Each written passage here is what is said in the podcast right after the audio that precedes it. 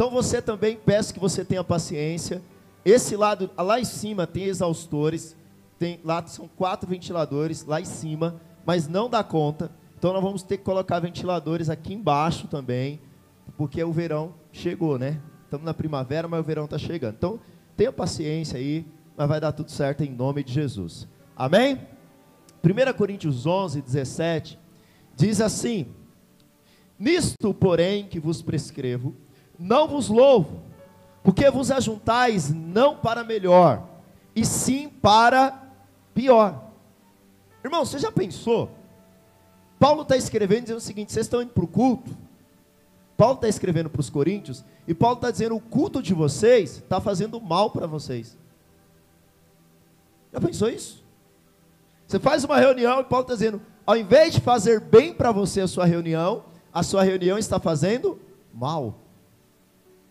Aí ele diz o seguinte: porque antes de tudo estou informado haver divisões entre vós, quando vos reunis na igreja, e eu em parte o creio, porque até mesmo importa que haja partido entre vós, para que também os aprovados se tornem conhecidos em nosso meio.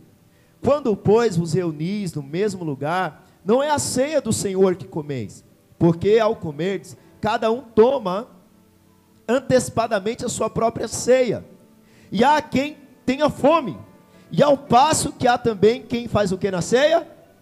Tem alguém aí? O que, é que a pessoa fazia? Ficava bêbado na ceia, irmãos. Está aí na sua Bíblia, sim ou não? Sim. Uh, vamos lá. Eu parei no. Quanto? Não tendes, porventura, casa onde comer e beber? Ou menosprezais a igreja de Deus, envergonhais os que nada têm? Que vos direi? Louvá-los-ei? Nisso certamente não vos louvo. Porque eu recebi do Senhor o que também vos entreguei: que o Senhor Jesus, na noite em que foi traído, tomou o pão e, tendo dado graças, o partiu e disse: Isso é o meu corpo, que é dado por vós Fazei isso em memória de mim. Por semelhante modo, depois de haver ceado, tomou também o cálice, dizendo: Isso é o cálice da nova aliança no meu sangue. Fazei isso todas as vezes que o beberdes em memória de mim, porque todas as vezes que comerdes este pão e beberdes este cálice, anunciais a morte do Senhor até que ele. Por isso, aquele que comer o pão ou beber o cálice do Senhor indignamente será réu do corpo e do sangue do Senhor. Examine, pois, o homem a si mesmo, e assim coma do pão e beba do cálice, pois quem come e bebe sem discernir o corpo, come e bebe juízo para si. Verso 30. Eis a razão porque entre vós muitos fracos e doentes, e não poucos que dormem, porque se nós julgássemos a nós mesmos, não seríamos julgados. Mas quando julgados, somos disciplinados pelo Senhor, para não sermos condenados com o mundo. Assim, pois, irmãos meus, quando vos reunir para comer, esperai uns pelos outros. Se alguém tem fome, come em casa, a fim de não vos reunides para juízo. Quanto às demais coisas, eu vos ordenarei quando for ter convosco. Feche sua cabeça, feche seus olhos, baixe sua cabeça por um instante. Pai, nós pedimos que a mesma gloriosa presença que se manifestou durante o período de louvor, durante o período de oração, venha se manifestar durante o período da tua palavra, Senhor. Ó Deus, cada pessoa que entrou aqui nessa noite, venha sair renovado, cheio do teu espírito, que eles tenham revelação da tua palavra, que a espada de dois gumes, que a tua palavra, que é capaz de discernir aquilo que é da alma, aquilo que é do espírito, que é capaz de separar juntas e medulas, Senhor. Fala ao coração deles, em nome de Jesus. Diga amém. Irmãos, muitas vezes na nossa vida, nós ligamos algo que os pilotos de avião têm à sua disposição, que chama piloto automático. E nós fazemos as coisas mas nós não sabemos o porquê fazemos. Então, provavelmente, quando criança ou até hoje, você frequentou, por exemplo, a igreja católica. E aí tinha um momento que o padre, ele oferecia para você, como que era o nome? Como que era o nome? A hóstia. Era o momento da Eucaristia, ok? Só que você não participava do cálice, somente o padre participava do cálice. Era ou não era? Aí você veio, é, né? Aí você veio para a igreja evangélica. E aí você começou a participar da ceia, e você continuou participando no piloto automático. Então, quando o piloto, hoje, o piloto de avião, ele não tem muito o que fazer. Ele liga os botões, coloca no piloto automático, e só se alguma coisa sair muito da rota é que ele precisa mexer. Os trens, os trens não, os, os trens do metrô, você sabia que muitos deles, principalmente lá da Via Mobilidade, não tem mais maquinista? O maquinista está lá só de decoração. A Tesla, ela tem um carro que esses dias pegaram um motorista descendo para Santos, sabe a imigrante cheia de curva? O cara estava dormindo no Tesla. Porque ele ligou o piloto automático e deixou o carro ir. E às vezes nós passamos a viver a vida cristã, fazermos coisas da vida cristã no piloto automático. Porque na nossa cabeça, Deus se importa com fazer. Então, para nós, nós achamos que Deus se importa. Poxa, eu estou dando dízimo, então Deus está feliz. Eu estou indo para o culto, então Deus deve estar tá feliz. Estou orando, então Deus deve estar tá feliz. Estou participando da ceia, então Deus deve estar tá feliz. Porque nós achamos que Deus se importa com fazer. Apesar do fazer ser importante, o que importa para o Senhor não é o fazer mas é a motivação para com o qual eu faço. Fala assim comigo: o que importa para Deus não é o fazer, é a motivação pelo qual eu faço. Jesus disse que vai chegar um dia que muitos vão dizer o seguinte: Senhor, curamos em teu nome, profetizamos em teu nome, expulsamos demônios no teu nome. E Jesus vai dizer: Apartai-vos de mim, porque eu não vos conheço. Peraí, mas Jesus não mandou curar? Mandou. Ide por todo mundo, pregar o evangelho, curar os enfermos, expulsar demônios. Jesus disse, Paulo diz lá em, em, em Coríntios, sobre o dom de profecia. Será que Jesus não quer que nós oremos por cura? Jesus quer. Será que Jesus não quer que oremos por milagre? Jesus quer. Será que Jesus não quer que nós façamos as coisas? Jesus quer. Mas Jesus está mais importando com a motivação do seu coração.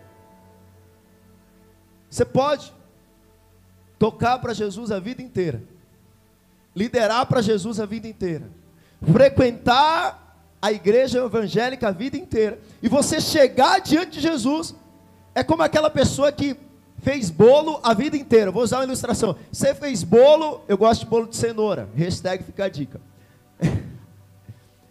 Você fez bolo de cenoura a vida inteira. Aí quando você chega no céu, Jesus diz assim: Olha, mas eu gostava de bolo de morango. Porque o que importa para o Senhor é a motivação pelo qual você está fazendo. Os coríntios estavam participando da ceia. A ceia é o maior memorial da nova aliança, mas eles estavam transformando a ceia em algo sem valor. E deixa eu te falar, na igreja primitiva, a ceia não era uma vez por mês, era toda vez que vós vos reunides em meu nome. Então, toda vez que alguém se reunia no nome do Senhor, o que é que tinha? A festa ágape, a festa do amor, que incluía a ceia do Senhor.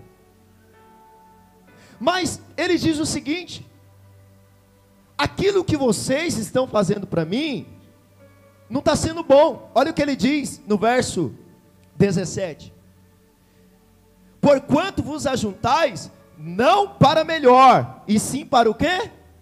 Pior. Ó, Jesus está dizendo: você está indo para a igreja todo domingo. está voltando para sua casa. Melhor? Está voltando pior. E por que, que a sua reunião está sendo pior para você? Por que, que a sua reunião, ao invés de ser bênção, está piorando a sua vida? Primeira coisa que diz para nós é porque era uma reunião onde havia a celebração da ceia, e o tema da minha mensagem é como um cristão deve se aproximar da ceia do Senhor. É porque era uma reunião, irmãos, onde havia divisão. Toda reunião da igreja onde há um coração divisivo, essa reunião não é para melhor, essa reunião é para pior. Deixa eu te falar uma coisa: estar junto não é sinônimo de comunhão sadia. Se você se reúne com dois ou três para falar mal da igreja, para falar mal dos irmãos, não é Mateus 18 que Jesus diz: Eis que estarei no. Onde tiver dois ou três reunidos no meu nome, eu estarei no meio de vocês. Não, irmãos, é outra coisa que está no meio. Porque Paulo está dizendo: onde há divisão, há divisão entre vós. E Paulo diz assim: mas é necessário que tenha divisão. Aí alguns irmãos tá vendo, pastor? Eu estou colaborando para Jesus. Jesus disse que tem que ter divisão. Cuidado, sabe por quê? Porque estava profetizado que um dos discípulos trairia Jesus. E o que, que Jesus disse? É necessário que um de vocês me traia, mas ai daquele a quem me trair. é necessário que haja divisão? É necessário, mas ai daquele que numa reunião, ao invés de trazer unidade, traz o quê? Divisão. Por isso que toda vez que você vê alguém trazendo divisão, você precisa repreender. E aqui eu não estou falando de encobrir defeitos. Segundo, uma reunião onde pensamos apenas em nós e não no corpo. Olha o que diz o verso 20. Quando, pois, os reunis no mesmo lugar, não é a ceia do Senhor que comeis. Vocês estão pensando que é, mas não é. Porque ao comerdes, cada um toma antecipadamente a sua própria ceia, e há quem tenha fome, ao passo a quem se embriague. A ceia aqui não era esse pãozinho,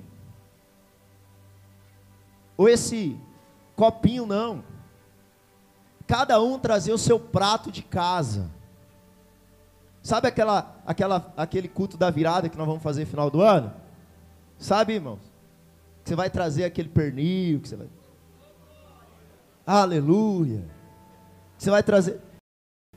Então, a ceia do Senhor era algo que era um banquete, Cláudio. Tinha o um momento do pão, do vinho. E aí o que que acontecia? Os ricos chegavam na reunião da célula mais cedo.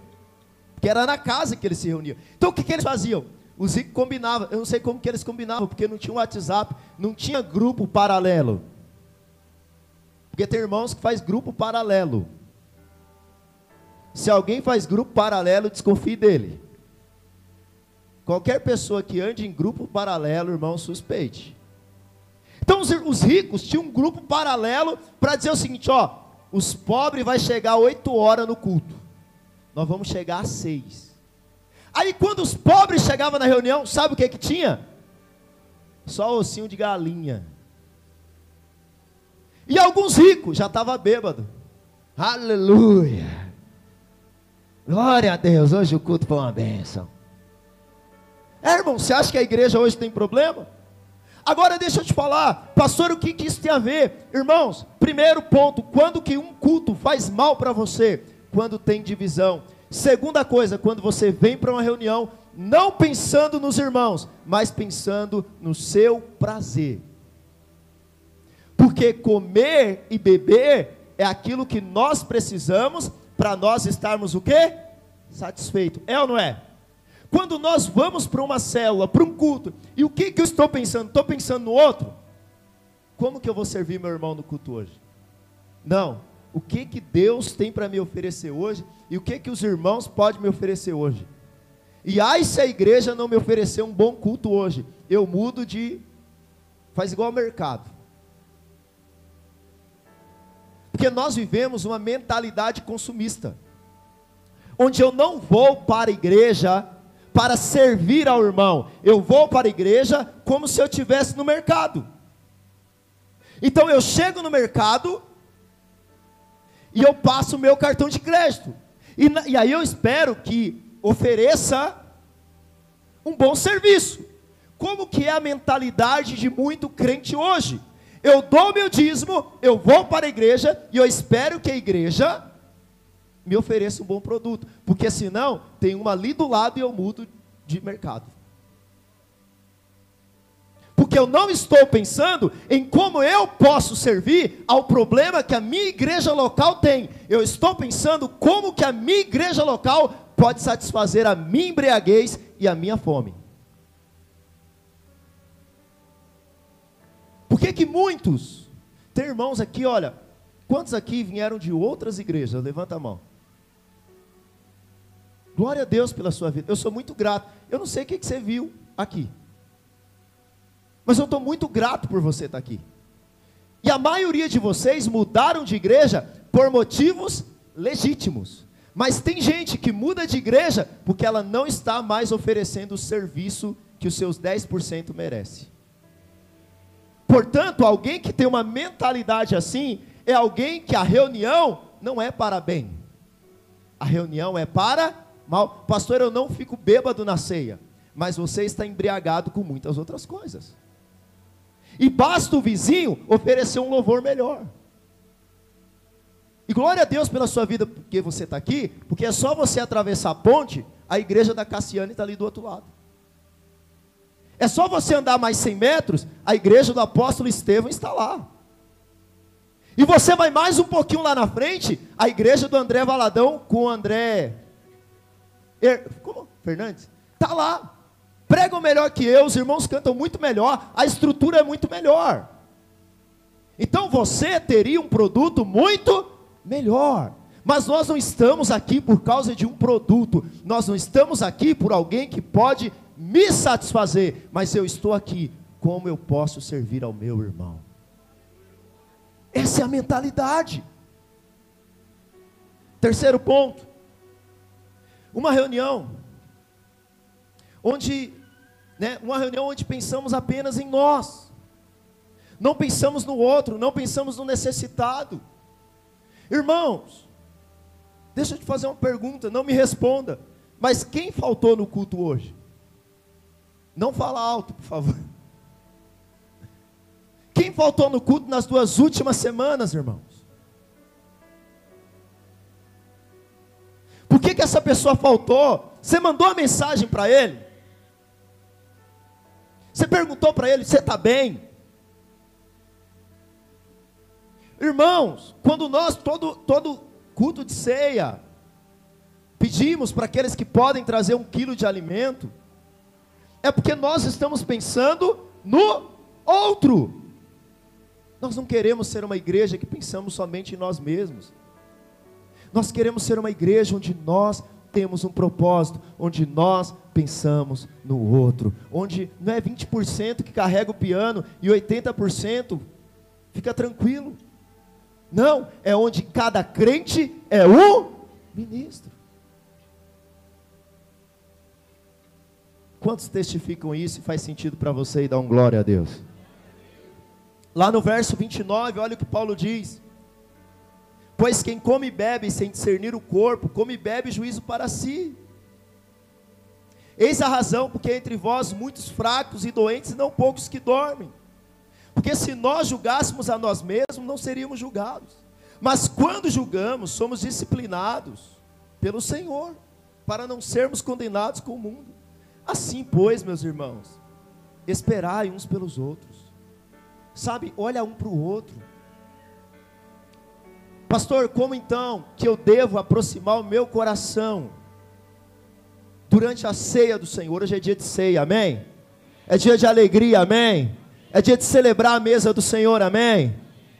Como que eu devo me aproximar do pão? Como que eu devo me aproximar do cálice para participar da ceia? Primeira coisa, olhe para trás. Fala, pastor, olhe para trás. Como que eu olho para trás? Irmãos, olhe para trás. Olhe para a cruz. Lá no verso 23, Paulo diz assim: Porque eu recebi do Senhor o que também vos entreguei. Que o Senhor Jesus, na noite em que foi traído, tomou o pão e, tendo dado graças, o partiu e disse: Isso é o meu corpo que é dado por vós, fazei isso em memória de mim. Por semelhante modo, depois de haver ceado, tomou também o cálice, dizendo: Este cálice é a nova aliança no meu sangue, fazei isso todas as vezes que o beberdes em memória de mim. Então, quando eu participo da ceia, qual que é a minha postura? A minha postura, primeiro, é olhar para trás. Olhar para trás o que aconteceu há dois mil anos atrás. O ato da ceia é o drama do Calvário. Cada vez que celebramos a ceia, nós precisamos olhar para a cruz. A primeira ceia, os discípulos se entristeceram. Eles não entendiam, estamos perdendo o mestre. Mas não, a cruz não era motivo de tristeza, mas era de alegria, porque aquele era o maior ato de amor da história, irmão. Na ceia, nós lembramos que Cristo morreu, como ele morreu e por que ele morreu. Na ceia, lembramos que não existe pecado. Talvez você entrou aqui agora e você está achando que seu pecado é grande demais. Talvez você está falando, pastor, hoje eu nem vou participar da ceia. Porque meu pecado é um pecado grande demais. Mas quando eu pego o pão, eu pego o cálice e eu olho para trás, eu vejo que na cruz do Calvário ele rasgou todo escrito de dívida e ele perdoou todos os meus pecados. Portanto, na ceia, eu trago a lembrança aquilo que me dá esperança. E o que que me dá esperança? Sem a cruz de Cristo, eu estava perdido. Mas quando eu pego esse pão e quando eu pego esse cálice, ele diz: Olha, toda vez que vocês fizerem isso, lembra de uma coisa: eu morri na cruz por você. E o diabo diz o seguinte: seu pecado é grande demais. Mas esse drama eu não sei se eu vou pecar chamando de teatro, essa ilustração pública de dizer: o meu redentor morreu na cruz por mim. Por isso eu posso olhar para trás no dia da ceia e lembrar do ato que ele fez por mim. Sabe, eu posso olhar para a minha aliança. No dia que as panelas voar lá em casa, misericórdia. Eu posso olhar para a minha aliança e dizer o seguinte: a minha esposa me ama. Ela pode estar brava comigo, mas ela me ama. O dia que eu pecar, eu posso chegar no culto de ceia e posso dizer o seguinte: eu errei, mas o meu pai me ama. Ele deu o seu único filho para que eu não perecesse. Dia de ceia é dia disso. Segunda coisa, dia de ceia não é apenas dia de olharmos para trás. Eu olho para trás, olho para a cruz mas é dia de eu olhar adiante. Pastor, como assim olhar adiante? Eu olho para trás o que aconteceu há dois mil anos, Igor. Mas eu olho para frente, porque Cristo está voltando.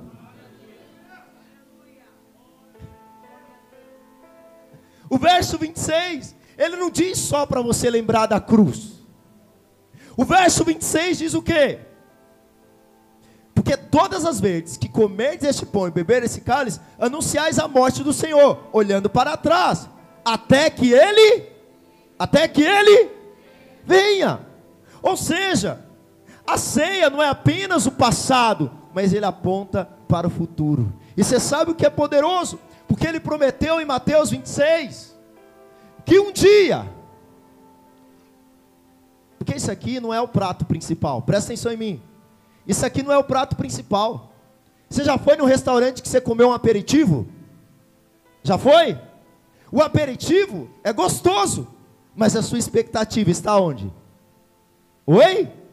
Meu irmão, se o aperitivo é bom, o prato principal é sobrenatural. E sabe o que ele diz? Vai haver um dia que eu vou fazer um grande banquete com vocês no meu reino.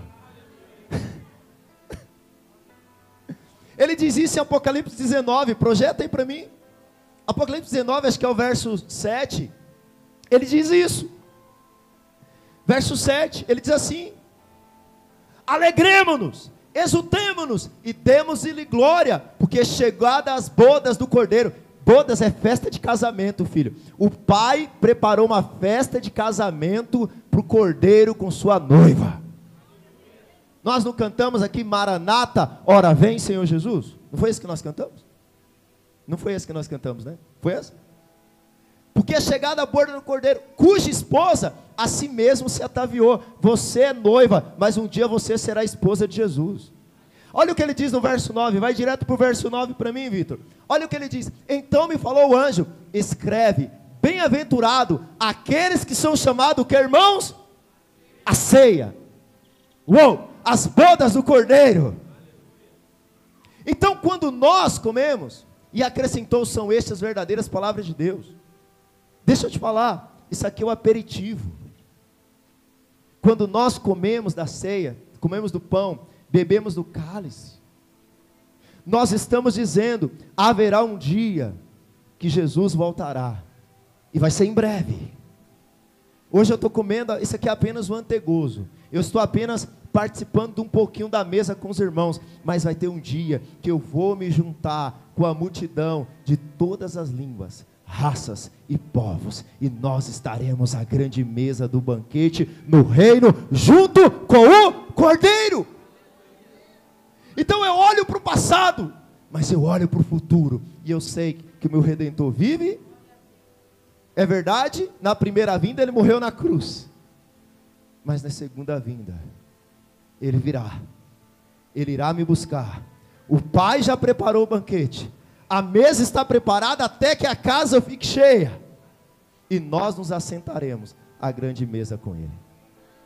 Por isso, dia de ceia, seu coração devia ser dia de expectativa. Se eu estou comendo esse aperitivo aqui com os irmãos já é maravilhoso, imagina aquele dia, irmãos. Imagina aquele dia. Terceira coisa, olhe ao seu redor. Olhe para o seu irmão. Eu sei que você não gosta que a gente fale assim, vire para o seu irmão e fale isso, e fale aquilo. Eu sei que é constrangedor. Mas você sabe por que é constrangedor? Porque nós somos uma sociedade individualista. Por que, que nós não sentamos mais em bancos de madeira e sentamos em cadeira? Porque nós, é, é ruim você sentar com quem você não conhece, é ou não é? É, é constrangedor você ficar junto.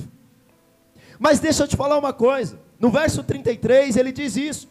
Assim, pois, irmãos, quando vos reunis para comer, esperai uns pelos outros. A ser, irmãos, não é um devocional privado que você faz no seu quarto. A ceia é uma refeição entre irmãos.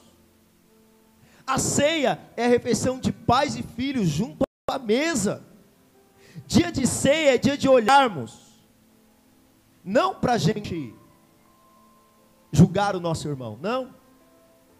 Dia de ceia é dia de nós olharmos e dizer: o mesmo Cristo que morreu por mim, morreu por esse irmão que está do meu lado. Porque nós cantamos muito que Jesus morreu por nós, mas o mesmo Cristo que morreu por você é o mesmo Cristo que morreu por esse irmão que está do seu lado. A ceia não é só sobre nós, a ceia é sobre Deus Pai, nos, se reconciliando, tornando-nos o nosso Pai, tornando Jesus o nosso irmão mais velho, e tornando os, todos os outros santos, todos os outros irmãos, como irmãos em Cristo. O nosso problema é que nós somos como Abel muitas vezes, como Caim, perdão. Nós matamos os nossos irmãos em nosso coração. E aí, quando nós matamos os nossos irmãos no nosso coração, Deus chega no culto de ceia e pergunta: cadê teu irmão que faltou no culto? Cadê teu irmão? Eu não estou vendo ele aqui no culto, Caim. E sabe o que Caim responde para Deus? Por acaso eu sou tutor do meu irmão? Não é isso que muitas vezes nós falamos? Por acaso eu sou cuidador de alguém? A salvação é individual.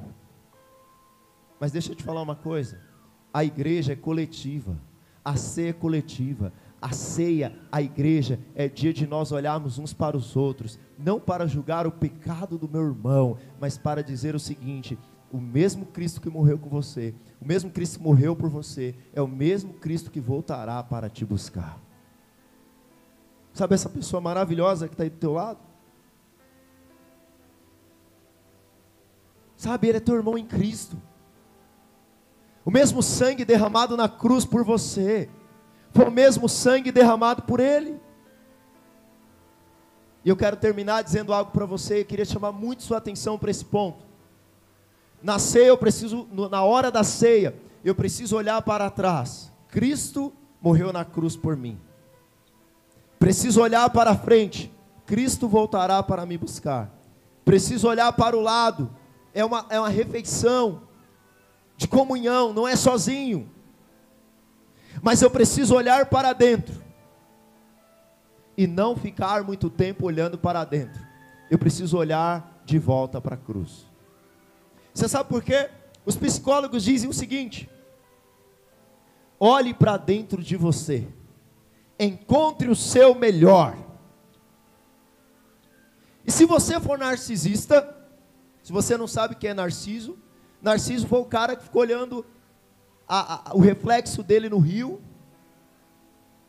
E ele ficou encantado com ele mesmo. Até que ele morreu.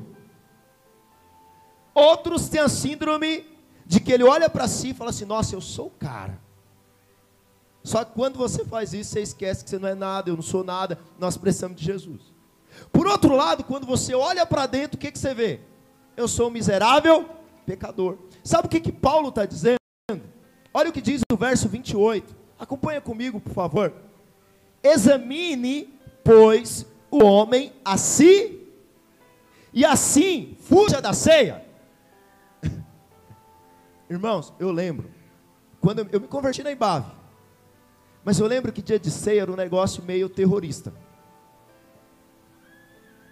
Olhe para dentro de você. Veja se você não tem nenhum pecado. Irmão, primeira coisa, se você for verdadeiro, você vai admitir que tem pecado. Eu conheço irmãos que na igreja deles, eu super respeito, ele passa a semana inteira jejuando, e ele não faz um monte de coisa que ele fazia antes para poder participar da ceia. Ele acha que isso é ser digno. Mas se você for sincero, você nunca é digno. Você nunca é bondoso o suficiente para participar da ceia. Outros, por outro lado, ele fica então olhando para si. E aí o que, que ele faz? Ele foge da ceia. Talvez você era daquele que já desceu as águas do batismo, já se firmou em Jesus, e você estava querendo fugir da ceia. Você falou, poxa, eu vim, pra, vim na igreja bem no dia de ceia, bem hoje que eu enfiei o pé na jaca. Mas Paulo não está dizendo, examine e fuja da ceia. O que, que Paulo está dizendo? Examine, pois, o homem a si mesmo e faça o que, irmãos? Está aí no, no versículo. Faz o quê? Eu lembro que era super espiritual. Os servos passavam, Robson, e aí chegava naquele irmão, o irmão estava tão contristado, tá, tipo, tão chorando. Aí ele estava lá. Aí o servo entregava o, o cálice para ele, ele fazia assim. Aí o que, que nós pensávamos? Esse aí tem temor de Deus. Não tem nada, irmão. Ele está confiando na justiça dele mesmo. É, nós somos chamados a nos examinar, a nos arrepender do pecado, mas em seguida a nos aproximarmos da mesa do Senhor. Por outro lado, nós somos rápidos em medir os outros e esquecer de nós. Precisamos nos aproximar da ceia do Senhor com o coração quebrantado, disposto a nos arrepender de nossos pecados e receber perdão para o Senhor. Alguns olham para dentro e permanecem olhando para si. A ceia anuncia que fomos perdoados. Presta atenção. A ceia é a pregação do Evangelho ilustrada. Que você foi perdoado que a sua dívida foi paga. Você tinha uma dívida com Deus, mas Cristo na cruz do Calvário pagou a sua dívida, irmão. E não importa o tamanho da sua dívida, Cristo pagou toda a sua dívida. Não importa quem você era, não importa o tamanho do seu pecado, não importa como você chegou, Cristo pagou cada centavo da sua dívida. E não apenas ele pagou, talvez você olhe para o seu passado e você fica lembrando de pecados passados. Deixa eu te falar uma coisa, Hebreus diz que dos nossos pecados ele não se lembra mais. A ceia ilustra o Evangelho. O Evangelho nos reconcilia com Deus, nos dá Jesus como nosso irmão. Ele é o nosso irmão mais velho. Sabe, eu queria que você ficasse de pé no seu lugar. Os irmãos já podem distribuir os elementos. Sabe, Irmãos, eu não sei como que você se aproxima da mesa do Pai. Você sabe uma coisa que é poderosa? Presta atenção aqui. Quando Jesus lavou o pé dos discípulos, é porque ninguém mais queria lavar. Porque as mesas não é como essa mesa, as mesas naquela época eram mesas bem baixinhas. Então imagina você andando por Jerusalém com aquelas sandálias de couro, sabe aquelas sandálias de couro que vai suando? E Jerusalém não tinha rua calçadas, asfaltadas. Então eles iam pisando no cocô dos animais. Aí depois, aquilo ali pisava na terra. Você imagina o que que virava? Agora, dava para você sentar na mesa com os pés daquele jeito? Não. Só servos. Chegava na porta e lavava os pés. Sabe, todos nós. Jesus disse: Olha, quando Jesus chega para Pedro e fala: Pedro, vou lavar seus pés. Pedro diz: Olha, o senhor não vai lavar meus pés. Jesus disse: Olha, se, se eu não lavar seus pés, você não tem parte comigo. Aí Pedro diz o seguinte: então lava o corpo todo, ele fala, não é necessário, porque vós já estáis lavados. Toda vez, irmãos, que nós ouvimos a palavra, somos perdoados pelo Senhor, nós nos chegamos à mesa com os pés limpos, mas nós precisamos lavar os pés uns dos outros. Dia de ceia, eu não sei como que você se aproximava desse pão e se aproximava desse cálice. Mas lembre-se disso. Se aproxime olhando para trás olhando para a obra de Cristo na cruz por você. Se aproxime olhando para o futuro, sabendo que um dia ele voltará e naquele dia você participará de um grande banquete. Se aproxime da mesa, não achando que você é o único, não. Não se aproxime da mesa para julgar o outro, não. Na mesa, quando Jesus disse: Olha, um de vocês vão me trair. Sabe o que, que os discípulos disseram? Jamais eu faria isso. Quantas vezes nós nos aproximamos da mesa e nós dissemos, jamais eu faria isso, não é verdade? E o que, que Jesus disse para Pedro? Você me negará três vezes. Mas a ceia também é dia de nós olharmos para nós e ver áreas. Não ver a área do nosso irmão, porque, irmãos, como nós somos rápidos a ver que o outro não ora suficiente, que o outro não vem para o culto o suficiente, que o outro não é bom o suficiente, mas como nós demoramos, irmãos, de quebrantar o nosso coração e admitir que nós não oramos o suficiente, que nós não viemos para o culto o suficiente, que nós não servimos o suficiente.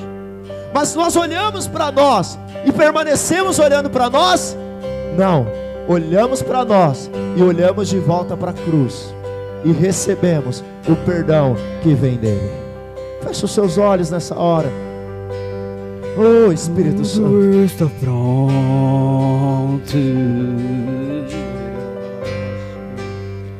Mesa, pão e vinho. Sim, Senhor. A tua mesa está pronta, Jesus. Lâmpadas acesas. Espírito Santo. E ele vem. Queremos olhar. Ele vem. Queremos olhar com a perspectiva correta. Já é quase a hora. Ele virá para nos buscar. Ainda estou queimando.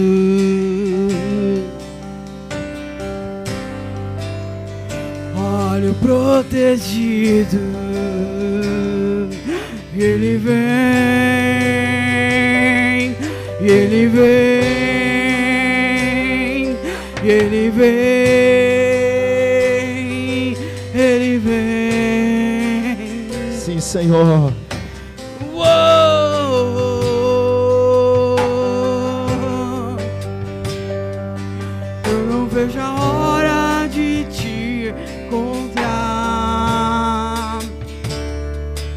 Eu não vejo a hora de te abraçar. Eu não vejo a hora de alguém gritar. O noivo vem. Sim, Jesus. Olha, mas quem vem lá saltando sobre os montes? Mas quem vem lá é o meu amado. Olha, mas quem vem lá saltando sobre os montes? Oh, olha, mas quem vem lá? Aleluia. Olha, nós vamos fazer algo agora. Nós liberamos as crianças, mas eu queria que você pegasse o seu filho nessa hora. Todos, todos, pode, pode pegar seu filho. Irmãos, assim como nós entendemos esse momento da ceia, nós queremos que as crianças também entendam. Nós queremos que elas também tenham esse coração. Por época da Páscoa, Moisés disse que chegaria um dia que os nossos filhos perguntariam por que disso. E você vai dizer para eles, você vai dizer para os seus filhos, para os seus netos, isso significa que Cristo morreu na cruz. E um dia ele voltará para nos buscar. Ele voltará para nos buscar. Maranata, ora vem, Senhor Jesus. Maranata, ora vem, Senhor Jesus. Amém. Eu queria que nesse momento, existem áreas da sua vida que você precisa se arrepender.